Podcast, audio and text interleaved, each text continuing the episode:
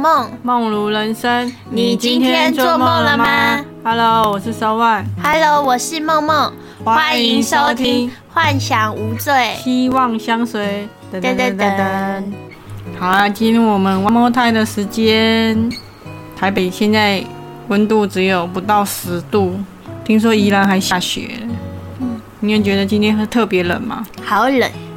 我们今天起来是看室内的那个冷气的温度显示几度？嗯，早上显示几度？那个不准啊，早上那个二十一度哎。我看现在只有十一度哎。嗯，我们暖气开了，然后能够关的门都关了，还是觉得超级冷，都不敢出门。嗯，希望明天可以不要那么冷。可是我看那个手机还是显示明天一样冷。吼，它依然下雪，我们是不是要去看一下雪？吼吼什么吼？好冷。你有没有看过雪？有，但是是人造雪。人造雪那不是雪好不好？人造雪一堆啊。可是也是好冷。四月带啊，四月去韩国好像也没有雪了。现在能看雪的机会只有冲宜兰，宜兰的那个太平山那边。你在干嘛？嗯、这个礼拜过年，梦梦，你有你有做什么事吗？吃饭跟睡觉。你就是一整天的行程都这样啊！你已经过了三个月的行程都是这样。你 你闭嘴！高费！你闭嘴！好了好了好了。我们除夕的时候吃的什么？记得。反正呢，我自己是有回家跟跟家人吃。哦，我记得你有煮很多，你有煮玉米，还有煮很多菜啊和饭。我忘记了，反正中午的时候啊。过年呢，大家就是要一起围炉吃饭，然后一起刮刮乐、发红包。昨天有去朋友家那边打牌，嗯，我终于十几年来，我终于赢了。我有很少在打，他们家比较常打，我终于赢赢他们钱了，嗯，觉得很开心，把那赢的钱拿去都拿去买宵夜。你那个宵夜花了一千多块啊？没有啦，还有今天早上买全脸呢。哦，对呀、啊，反正都拿来吃啊，赚到的钱就是要拿来吃。然后今天变得超级冷，然后我就早上又煮那个剥皮辣椒鸡，嗯，好好喝。对啊，我觉得它拌饭很好吃哎，它的那个辣椒罐是属于比较甜的，不太会辣的那种，嗯，一点点辣。那还有什么？它拌饭比较好吃，下次一定要拌饭。然后我们来分享个之前有看到的过年的习俗，春节的十大禁忌，要不要？这个都已经初三了，你现在才分享？而且啊，分享明年还是可以参考啊。那你分享啊？大年初一早餐要吃干饭，不可吃稀饭。吃干饭代表一年家里吃的丰富大进财之意，但是我们初一早餐已经越过了，因为我们睡到了很晚。那很好，刚好不会碰到禁忌。什么也没吃，不知道会不会饿一整年？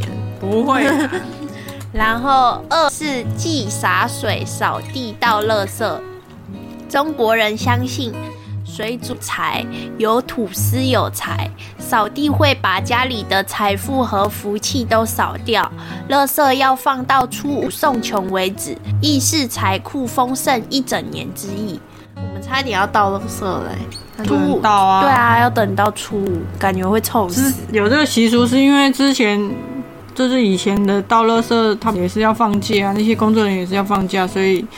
都没办法倒垃圾，所以才会有这个禁忌吧？能倒垃圾。他的意思是说，我是说衍生这个意思哦。那实际上是因为人家也要休息。对啊，要放假。既讨债与借人钱财。如果春节期间讨债与借钱，代表接下来的一整年为钱苦恼。但是我们初一的时候好像要给我两千块，我汇你两千。那个算借钱不算好不好？那是你给一哪算借？借是不用还的意思好不好？那有借要还好不好？是之后还，之后还。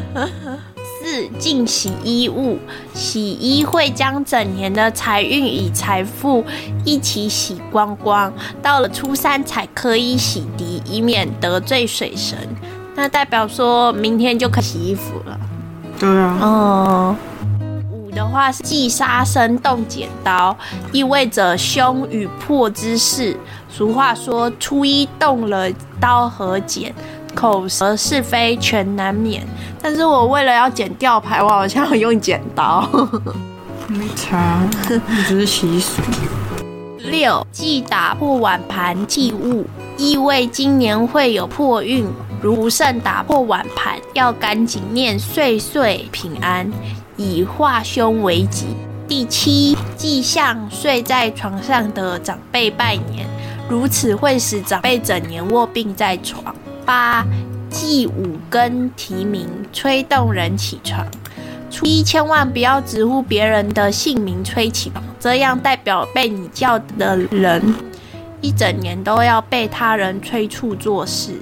但我好像没有叫你的名字，我就叫你老婆，老婆，我也没有叫你起床，我只是叫好玩，然后在你身上折来折去。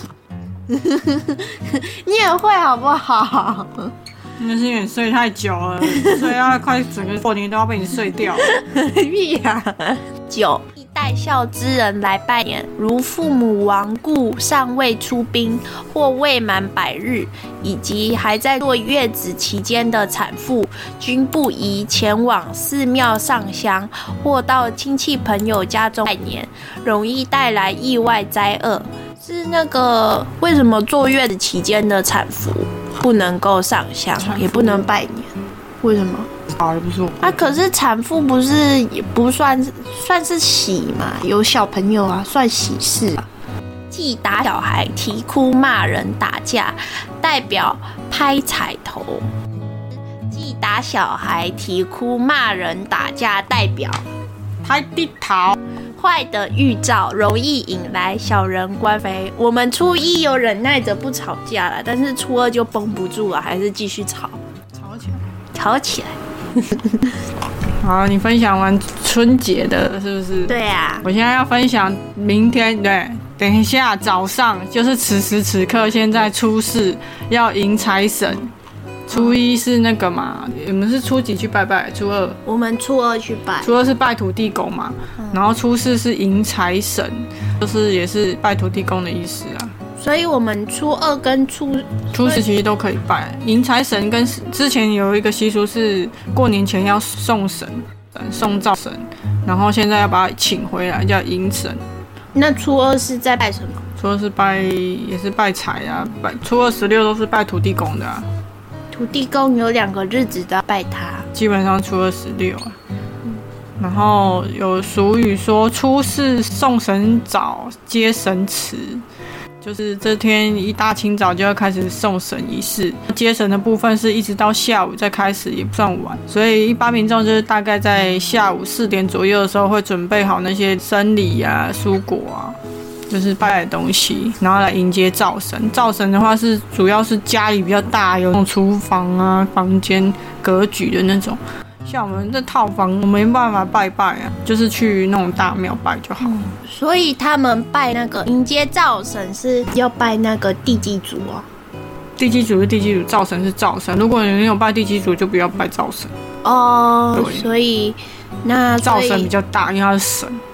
我们家只有拜地基主啊，好像没有拜。就是如果你没有拜地基主，就不用拜灶神。是啊，对。那这所以这一天要拜吗？如果是拜地基主的人的话。应该要吧，反正这一天就是把神请回来的意思，拜地基主这样。对，反正就是要拜。你家里有厨房那种留在拜的的话，就是要拜，就是要一直拜下去，不能就说你今天拜，明天拜这样。大年初五的话，就是财神的诞辰，然后就是主要是一些商人啊，他们要去迎财神，他们会去拜拜。你就会在路上看到他们就是在拜拜的那个场景，然后放鞭炮啊什么。嗯。我们初四要怎么迎财神呢？然后迎财神有什么禁忌？迎财神的方法就是初四的傍晚左右，在自家的门前设桌，设桌，然后放贡品，由内向外就是焚烧祭拜，然后放鞭炮啊，祈求家庭平安啊，发大财啊之之类的。然后另外还有街舞路，街舞路的话是从下午开始到晚上十点左右结束。然后初四的话是子时接财神之后，接着就是初五开市，通常都是初五开市啊。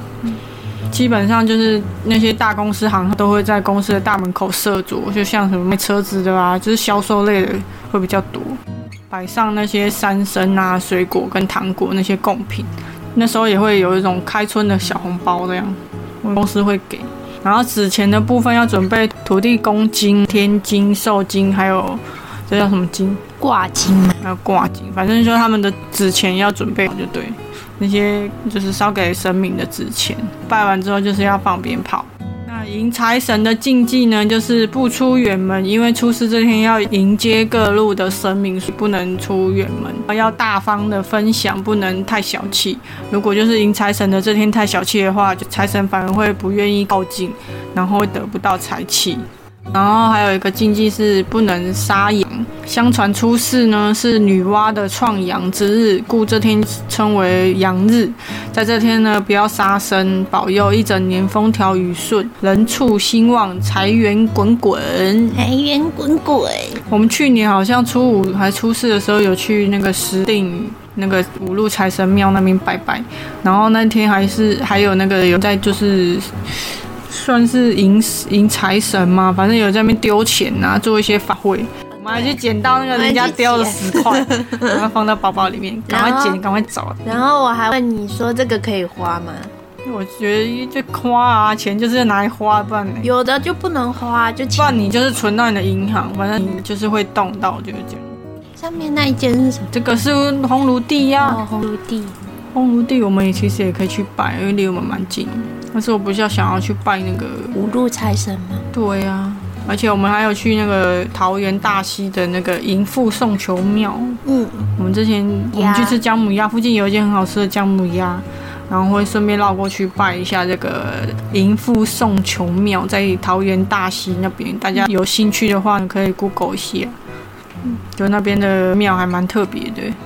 指南宫不用讲嘛，指南宫大家一堆人挤去那里求那个发财金。对，小小的一间庙就被大家挤了，里面是最那个香火是最旺盛的。对啊，因为听说那个北中南都往那边去。庙的后面的那座山有很多的蛇，蛇是那个我是看他的故事，蛇是相传是土地公的女儿。所以梦到蛇的还，是要去拜土地公这样。对，可能是土地公有事找你，但通常好像都不太是什么好事。所以梦到蛇的话，就是去拜土地公。然后以前比较古早的话，人家会在门口撒盐，撒盐巴。妈妈有讲，他说，他说，他说那个以前的人家梦到蛇的话，要在门口撒盐巴。梦到蛇不是好事，就是觉得听听就好，不要太迷信。那我们昨天有去拜那个板桥慈惠宫。就是去拜一下，除了我们是去拜慈惠宫，然后我们还要去给鸟卦阿妈算那个鸟卦，第一次算鸟卦。虽然我觉得他讲的没有很准啊，就是听听就好参考，但是我就是全程就是注意那个鸟在啄那个它的签啊，还是什么它的那个超可爱，就是它会啄签和牌，纸牌，对纸牌，我们还有录影，就觉得很可爱。鸟怪奶奶，她就会对鸟讲台语，嗯，然后要他选，但是他要工作之前，他要喂它吃东西，一定要喂啊，先先吃饱了，我再选牌。我们有录影，然后我们之后会放上我们的 IG。那鸟真的好聪明哦，不知道是怎么训练的。我也不知道，反正就我是去看鸟的，付钱去看鸟怎么做，付钱去看鸟。对啊，这个感觉准不准也是要看之后啦。嗯，感觉我们听完整体下来，感觉没什么感觉，就是都是讲那些大方向，他不会跟你说什么时候要在哪里注意什么，不会讲那么细，就是讲一个大方向，就感觉很像是废话文学。没关系啊，我们是去看鸟的。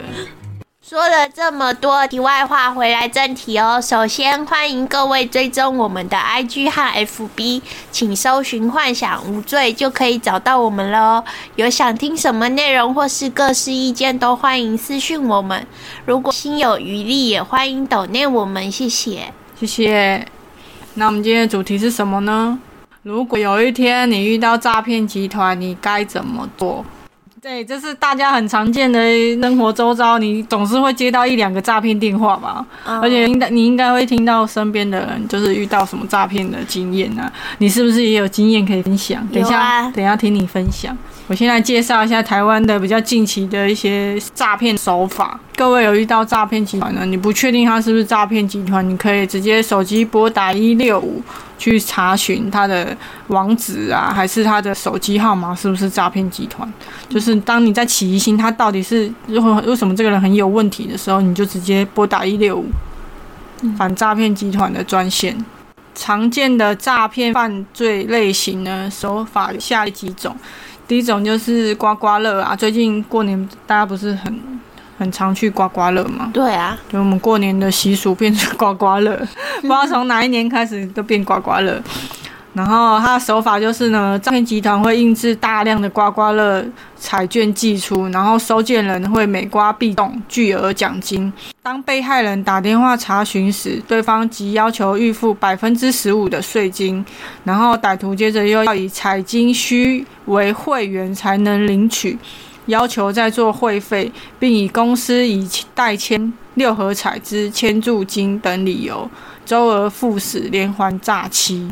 就是诈骗集团会先印好百分之百中奖的刮刮乐给你，让你就是刮，然后刮出巨额彩金之后，然后叫你打上面电话，但是就是会中他们圈套。实际上呢，如果你去店里面台湾彩券里面刮刮乐的话，就是如果你中真的中了巨额奖金五千块以上，扣税金额是二十趴，然后还有千分之四的他反正他会事先先帮你扣好再给你。对对，你只要是去那种台湾彩券里面买的任何的彩券，你要去兑巨兑换巨额奖金，就是五千块以上，他会指引你。如果他当下店家没办法拿出这么多钱，他会跟你说你要打上面彩券上面的电话。跟他说你有中头奖，然后要到指定的中信中国信托的银行，他会去做兑换，不是每一间中国信托都可以换。嗯，就是你就先打电话到上面询问，反正只要是要你先预付的那种带电的金，对都是诈骗。对，会直接从那个奖金里面扣，不会叫你先付钱，再再拿这笔钱，这样就是自己要再注意一下。再来是信用卡诈欺，就是如果你的信用卡掉掉在路上，或者是你从网络上消费，不小心被人家害进去的话，就是会拿到你的信用卡卡号跟后面的安全码，它就会进行盗刷。然后当你发现，因为现在信用卡都会连接到手机嘛，刷了一笔金额，它就可能会显示说你在什么地方刷了什么，刷了多少钱，这样都会有显示，它当下就会就会显示。然后如果你发现你的手机有出现这个不明的简讯，你就要赶快打电话给你的信用卡公司说你要停卡。你可能没有发现你的信用卡掉了，或者是遗失，或者是你的信用卡被盗用。但是当你发现你就是你的手机有出现像这种类似的盗刷的简讯，你就可以赶快去做一些后续的处理，这样。但现在盗刷其实也不容易，因为在你刷下去的时候，他会寄验证码给你，再做一次验证。啊，对对对，现在有比较多的那些，之前是没有，之前是你想刷就可以刷，所以盗刷比较 比较频繁。我还记得之前有一个新闻是人家去加油站加油，然后就给他刷信用卡嘛，结果那个加油站员工就把他的后三码还有信用卡号全部记起来去盗刷，很贼。对啊，反正这个机制之后有改进啊，就是要先收到验证码，你才可以做刷卡的动作。我觉得这样还比较安全。再是比较常见的那个行动电话简讯诈欺，你有没有遇过？行动电话就是你收到，你之前不是说你收到那个哦，有收到那个之前疫情的那个对疫情的那个补助金，他会给带你去一个网站，但是以我被那么容易被骗，然后骗过那么多次之后，我就会有一个惯性是。都会先去查一下，因为我进去了之后，突然想到说，嗯，政府平常要给钱要领的过程那么麻烦，但我可能会主动寄简讯给你说要领钱，所以我就先去上网查，然后查了之后才发现说这是个诈骗，我就赶快把我那个那个账户里面的钱全部都先转到别的银行去。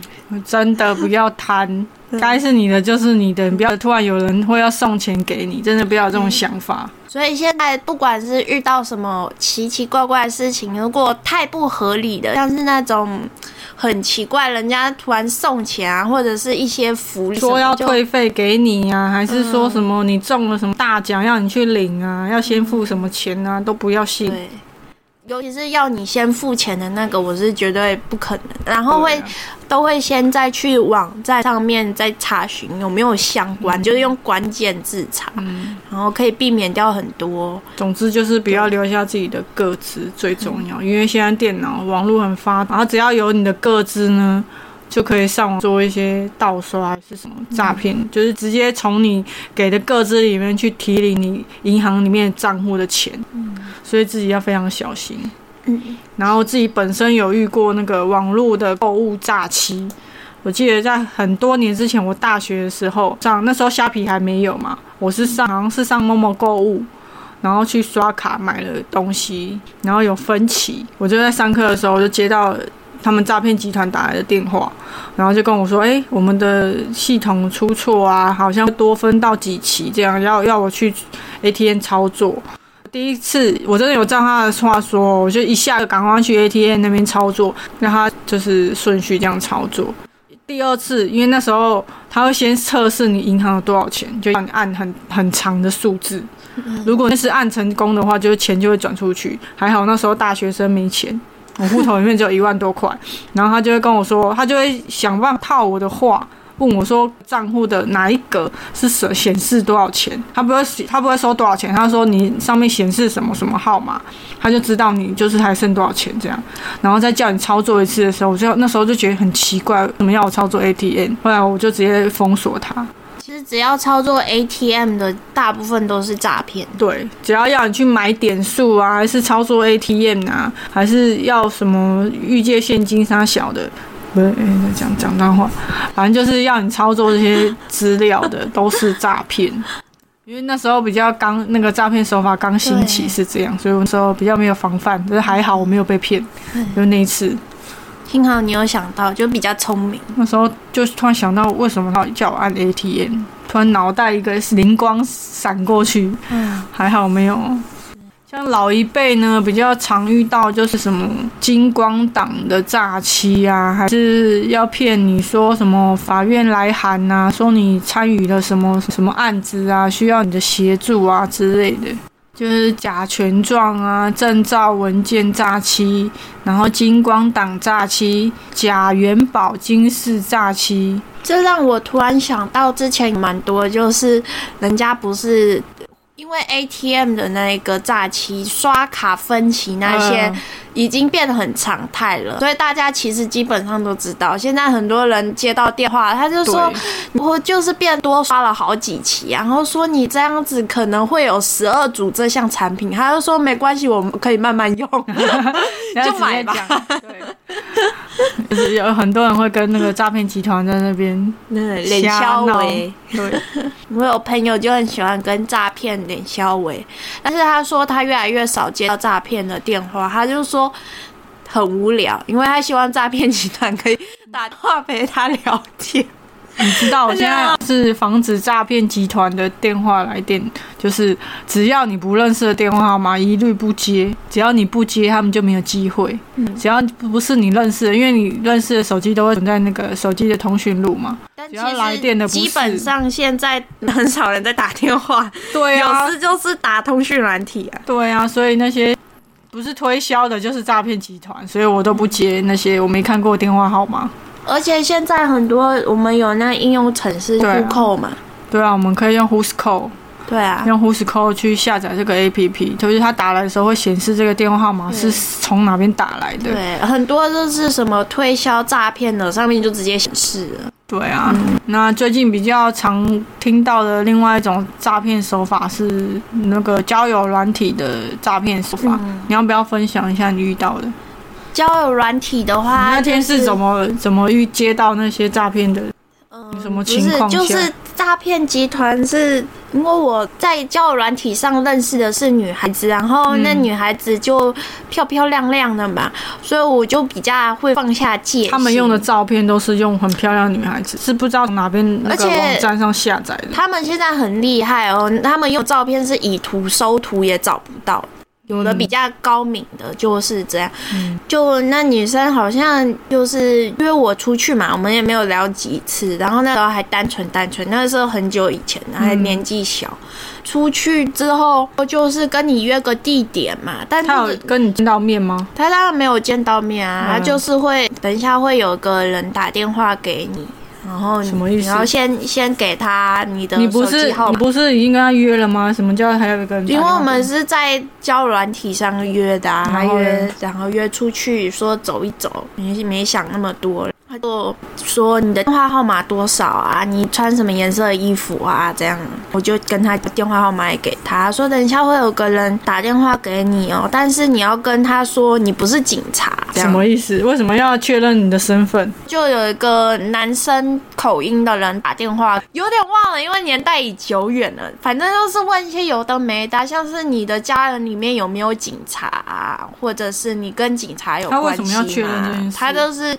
他确认这件事情，其实也就只是一个幌子，因为他就说啊，你今天公门出去的时候，因为他讲的时候，我才知道说他是在那边工作的小姐。就是做八大的啦，嗯，说你们今天这个哈要跟我们小姐出去哦，反正口音呢就是大陆口音，哪里的呢我不知道，没想那么多啊，我就被骗了。然后细节的话，我有因为剩下来我都忘了，我细节我有拍影片，拍的影片放在 YouTube 上面，所以有兴趣可以看怎么。听啊？大家就要听你分享啊！你怎么但我都忘了？我要你要不要回想一下？回去查一下，我有我有讲诈骗集团的事，就是要你分享。你之前不是就有被诈骗过，所以才叫你分享？那个诈骗集团啊，就是化名叫小西嘛，一个就很大陆的名字，就问说，当时会觉得他是大陆名字，我没有想那么多，那是现在看的话，一看就知道大陆名字，因为是那时候经验还多啊，现在要经验很多了之后，就一看就你你知道。先讲你当下的想法。我当下没，想什么，因为这个女生就长得就一般女孩子嘛，就比较没有戒心，而且通常也没有听过说女生骗女生，比较女生骗男生比较多。所以就没想那么多，他就那天我们也是平常聊天，有一搭没一搭的，然后他问我说下午去干嘛呢？想见你了哈，就是不知道你什么时候有空。我跟他说我今天跟朋友有约，明天应该会有空。他就问我说你明天没有工作，那明天可以约哦。我就问他约几点啊，在哪里？他就说下午三，本来是约庙附近，但是后来是约捷运站，就是聊一些废话。然后他就问我电话号码几号，然后可以联络，我就给他电话号码。他就说：“我先跟你说一下，在我过去的这几分钟时间，我有个朋友会拨电话给你，简单问你几个问题，你就说你不是警察就好了。”我问说：“可以吗？”他还会再骗你说人呢人呢，但其实他可不可以根本不用出现。他会骗你说我在附近已经确认好了，后来打电话，因为是男生的声音，我就有点吓到，我就直接挂掉他的电话。对方就说你现在在哪里？他发很大的脾气，说你是来捣乱。后来又说我大哥怎样怎样的，反正就是一大堆威胁你的话术，还说他是竹联帮的。然后我要玩死你家，还是让你死在台湾？大家试试看之类的。哦，后来就被骗了。他的骗的诈术就是说，你要转那个什么保证金啊，是会叫你先去邮局列印一张单子，他会骗你说，我想要看你的那个单上面有没有写说你是什么身份啊，警察还是学生啊？他就只是要确认你是不是警察，但其实他是要借着这个手法去看你的账户有多少钱，接下来就骗你说，呃，我们可能需要付多少多少，见到人了之后会把钱再退还给你，那就是很没水准。那个时候被他骗了，买了游戏点数，然后还把密码都告诉他。后来他还想继续骗下去哦，因为就身上就那时候就被骗光了。那时候是打工很久，存了很久的钱，你被骗了多少钱？骗了四万多块。你身上那时候有四万多块，然后全部都被被骗。然后赚的很辛苦的，因为那个时候还是学生，还在打工。我就后来突然，其实我在转账之前，我有打一六五，然后呢？为什么没有？一六不通哎、他也在忙线中，反而是我被诈骗完了之后，我打他就通了。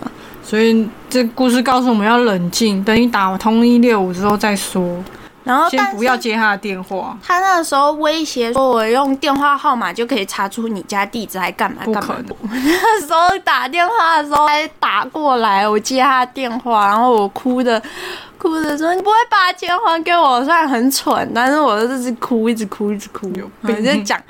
他跟到最后诈骗集团但哭干什是最后？诈骗集团也慌，他就是小姐，你先冷静下来，他反而就没有没办法装凶恶，因为我一直哭，他就说你骗我，我就一直哭啊！对，你知道吗？过几天他还他还打电话过来，死不要脸你。为什么不封锁他？还我没有机会我打？他他打过来，但是我没有我没有接，我后来去警局备案了。当时是一个朋友陪我去备案，一个经验。后来我朋友就借此之后还去在，因为我把好友资讯传给我朋友，然后借此我们拍了一部影片，拍他诈骗的过程。但我朋友比较穷困，他的邮局账号那个时候好像只有八十块吧，领不出来。这故事告诉我们，越穷的人越越不好骗，你根本领不出来，他就说。就是不要把钱放身上就诈骗。集团就说你可以跟你爸讲什么的，账户银行不要放钱，没事了。然后他就他就说我爸我爸不在家，我妈死了。我说你确定是可以这样的吗？我你妈会看我们影片，你诅咒你妈。反正我们一直跟他撸撸撸撸到最后，他知道诈骗，觉得他自己被耍，还飙了我们几句脏话，这样。哎呦，反正诈骗集团这个你没有没有骗到你，他就会骗下一个，他根本就没有心思去管你到底家里住哪里，家里有谁，好不好？对啊，浪费他时间。对呀、所以你真的觉得你被骗，你就赶快封锁，就不要再就是而且要知道你家住哪里，其实要花很多钱。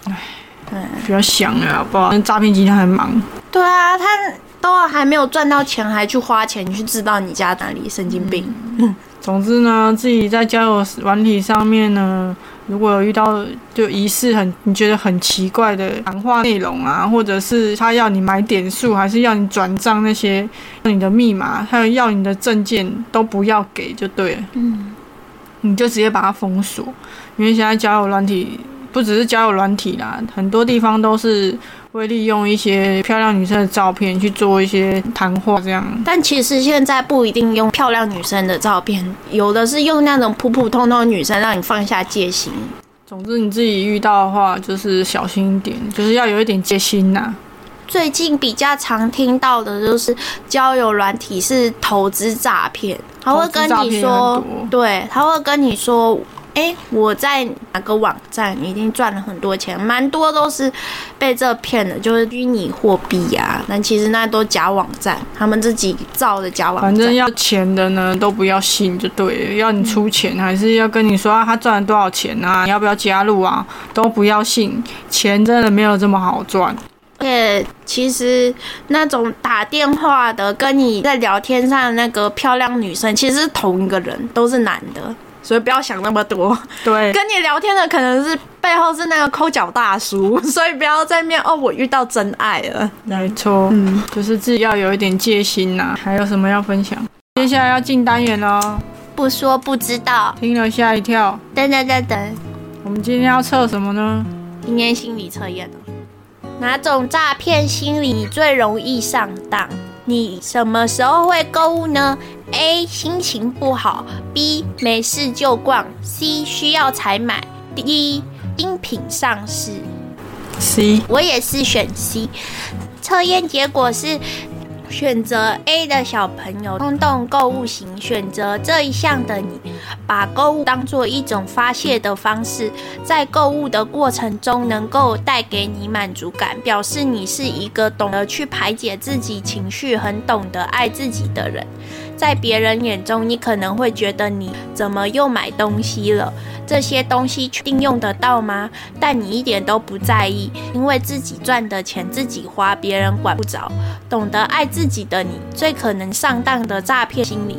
你是否看到现实下杀就会急忙下单？修蛋几嘞？我了解现实和限量总是让人没有抵抗力呀，但诈骗集团就是利用这个焦急的心理，让人想要把握机会马上下单。但仔细观察，其实不难发现，怎么永远都倒数不完，或总是在限量出清。所以记得遇到限时抢购、最后倒数等等关键字，先冷静下来，仔细查看是不是诈骗集团的手段。选择 B 的小朋友，日常生活型，好像该去 shopping 了，殊不知上次下单是两天前。把购物当成习惯的你，像有一个闹钟在身体，时间一到就会铃铃铃，该购物啦。你是一个喜好多元的人，每个商品都有吸引你的地方，都买来试用看看。这样的你是个具包容性、心胸宽大的人。购物是日常的，你最可能上当的诈骗心理。你是否看到价格低廉就会特别心动？网购诈骗就是常用超乎寻常的低价来吸引你注意。有时候看到漂亮的。商品图片又标上一个低于原价一半以上的价格，我也懂忍不住想要点进去看的心情。但是，一旦被这些可爱的价格吸引而下单，反而把自己的资料流出去，后果可能是更得不偿失啊！选择 D 的小朋友，实事求是型，当然要发你实事求是、脚踏实地讲。认为购物就是解决生活上的需求，更多于浪费。说拜拜的你，是一个很能克制自己欲望的人。你是不是常常被别人说是一个诚诚恳恳、认真上进的好青年呢？选择这一项的你，是一个考虑他人比自己多、容忍度相当高的人。脚踏实地的你，可能上当的诈骗心理要小心，不要自认谨慎就大意。你是不是觉得都说了货到付款，总不会出错？这其实也是一个骗术，先用货到付款引诱下单，拿到货的时候也只能硬着头皮付钱。发现不对劲的时候，接着你就发现连退货都找不到人了。下单时诺只能选择一种付款方式，例如只能货到付款，或是只能事先汇款，都要高警觉。选择低的小朋友，时尚尖端型。先让我推测一番，当时 AirPods 一代刚上市，你是朋友间第一个拥有的，对吧？爱好追逐流行、喜欢尝试新事物的你，会透过购物来让自己走在时尚最前端。选择这一项的你，是一个好胜心强、不愿意认输的人。换句话说，你的字典里没有“失败”这两个字。走在最前面的你，最可能上当的诈骗心理，记得不要因为追求时尚而建立欣喜。这个台湾还没上架的新品，代购网站上有，卖家说只要负担低价代买费就好，整个超便宜，这是不是有点可疑？没错，相信你的直觉。诈骗代购常常使用不收取代购费或是低价的代购费来骗取下单。或是买家故意报低汇率，让你以为商品较便宜，但到最后卖家直接消失不见。如果真的想代购，最好能找到合法且设立公司行号之业者哦。我觉得你的不像，选择 C。你没有你要分享的吗？关于心理测验，没有。你感觉准不准啊？但是我觉得你的部分不太准。哦，欢迎各位追踪我们的 IG 和 FB，请搜寻“幻想无罪”就可以找到我们喽。有想听什么内容或是各式意见，都欢迎私讯我们。喜欢我们的幻想世界，也欢迎赞助我们，让我们一起美梦成真。我是周万，我是梦梦，拜拜，拜拜。